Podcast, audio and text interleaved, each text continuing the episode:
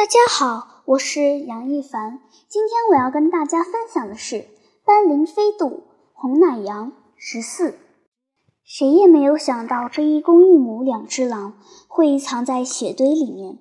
它们的身上带着厚厚一层雪，和凹凸不平的山地融为一体，伪装得如此巧妙，难怪少阳发现不了。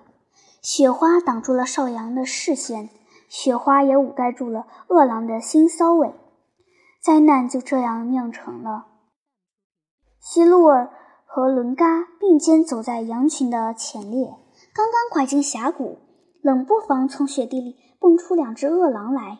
要是换了头缺乏丛林生活经验的羊处在希洛尔的位置，根本用不着饿狼费心来扑咬，早就被吓呆、吓傻、瘫痪了。他希洛尔到底是饱经风霜的成年羊，又有过在狼窝里当奶羊的特殊经历，虽然也惊骇万分，但但总算还能保持住必要的镇静。他尖咩一声，向身后的羊群报警。这时，那只土黄色的母狼已张牙舞爪朝他扑跃过来，母狼脊背上厚厚的积雪随风飘扬。像穿一件白色的披风，希洛尔急着转身逃跑，但那只毛色黑亮的公羊已敏捷地绕到他和伦嘎的身后，切断了退路。整个红岩羊群趁机趁机撤出了峡谷，逃进茫茫草原。眼看黄母狼已经起跳，就算自己扭身躲开这致命一击，但身旁的伦嘎必然会被。狼爪搂住脖颈，希洛尔只好孤注一掷，也在一刹那间猛跳起来，向黄母狼窜去。红母羊和黄母狼在空中撞了个正着。假如黄母狼有点思想准备，只悄悄扭动狼腰，张开前肢，希洛尔这一窜就等于把自己送进狼嘴里的。幸运的是。黄母狼还没来得及调整自己的姿势，黄母狼以为希洛尔会吓得转身逃命。世界上所有的羊，不论是山羊、绵羊、岩羊、羚羊，还是其他的什么羊，在狼的爪牙下都是这副熊样的。黄母狼压根儿就没想到，以温顺、纯弱著称于世界的嘎纳斯红岩羊群中。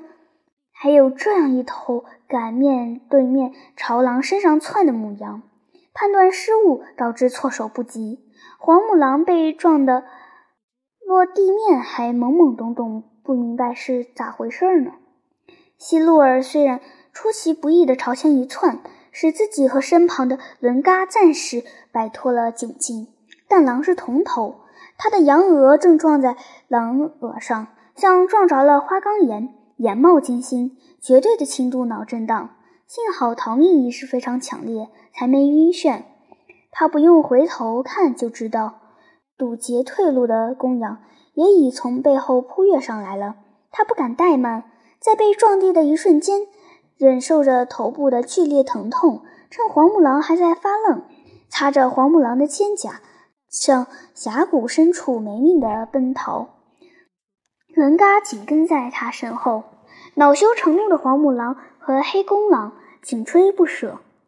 峡谷地面上都是铺着雪层的碎石，羊蹄滑滑溜溜，磕磕绊绊，影响了逃命的速度。狼越追越近了，狼嘴里喷出那股血腥混着贪婪的气息，热烘烘地洒在希洛尔和伦嘎的尾尖。希洛尔不慌则路。一头钻进了露丝谷。顾名思义，露丝谷就是一条又细又窄的小山谷。进口处还好些，容得下两头羊并肩而行。越走越窄，出口处就有一段十米来长的峡口，刚刚能容得下一头羊通过。出了露丝谷就是神阳峰。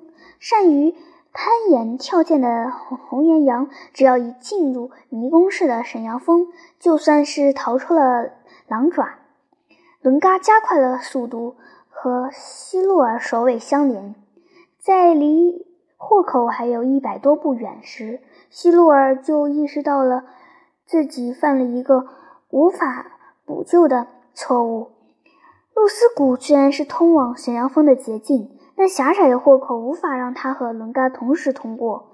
两头羊同时出现在峡口，要么你推我挤，谁也别想逃离峡口；要么一头先通过，另一头在旁侧等待三四秒钟。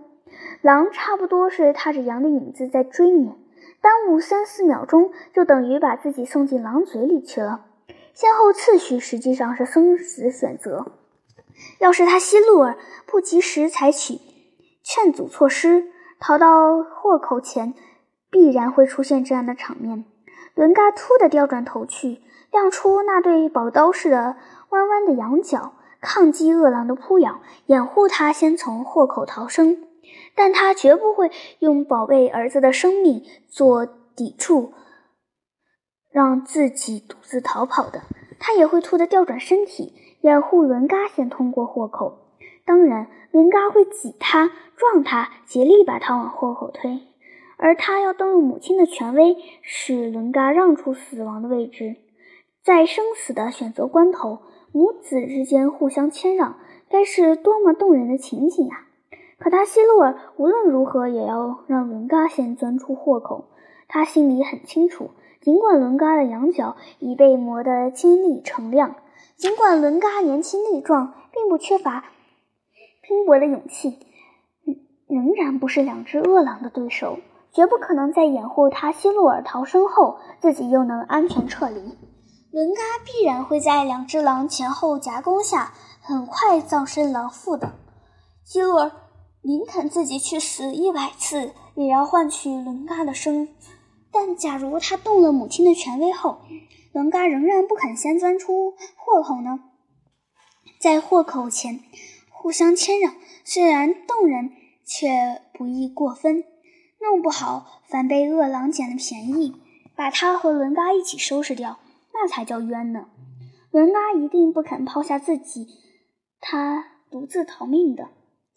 他想，两年来他费尽心机，就是在培养伦嘎面对危险承担起公羊的责任和勇敢精神。他相信这种精神在伦嘎身上已根深蒂固。他真有点后悔，不该对伦嘎灌注那么多关于勇敢、关于牺牲、关于责任、关于义务、关于羞耻、关于荣誉的正统思想。特别后悔不该让伦嘎去用羊角挑死狼。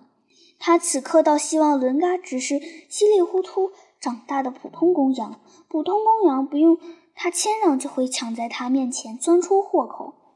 怎么办？怎么办？腾的，希洛尔想出一个绝妙的主意来。现在伦嘎跑在他的身后，再跑出几步远。对，就跑到前面那个鹰嘴形的岩石前，自己往岩壁上一靠，突然收敛脚，并闪出路来。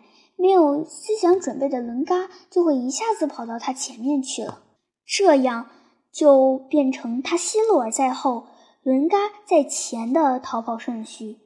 露丝谷已经越来越狭窄，伦嘎想回到他身后是不可能了。跨过鹰嘴形岩石。便是豁口，他要紧紧用脑袋抵住伦嘎的屁股，不让伦嘎有任何转过身来的机会，一直把伦嘎抵到豁口。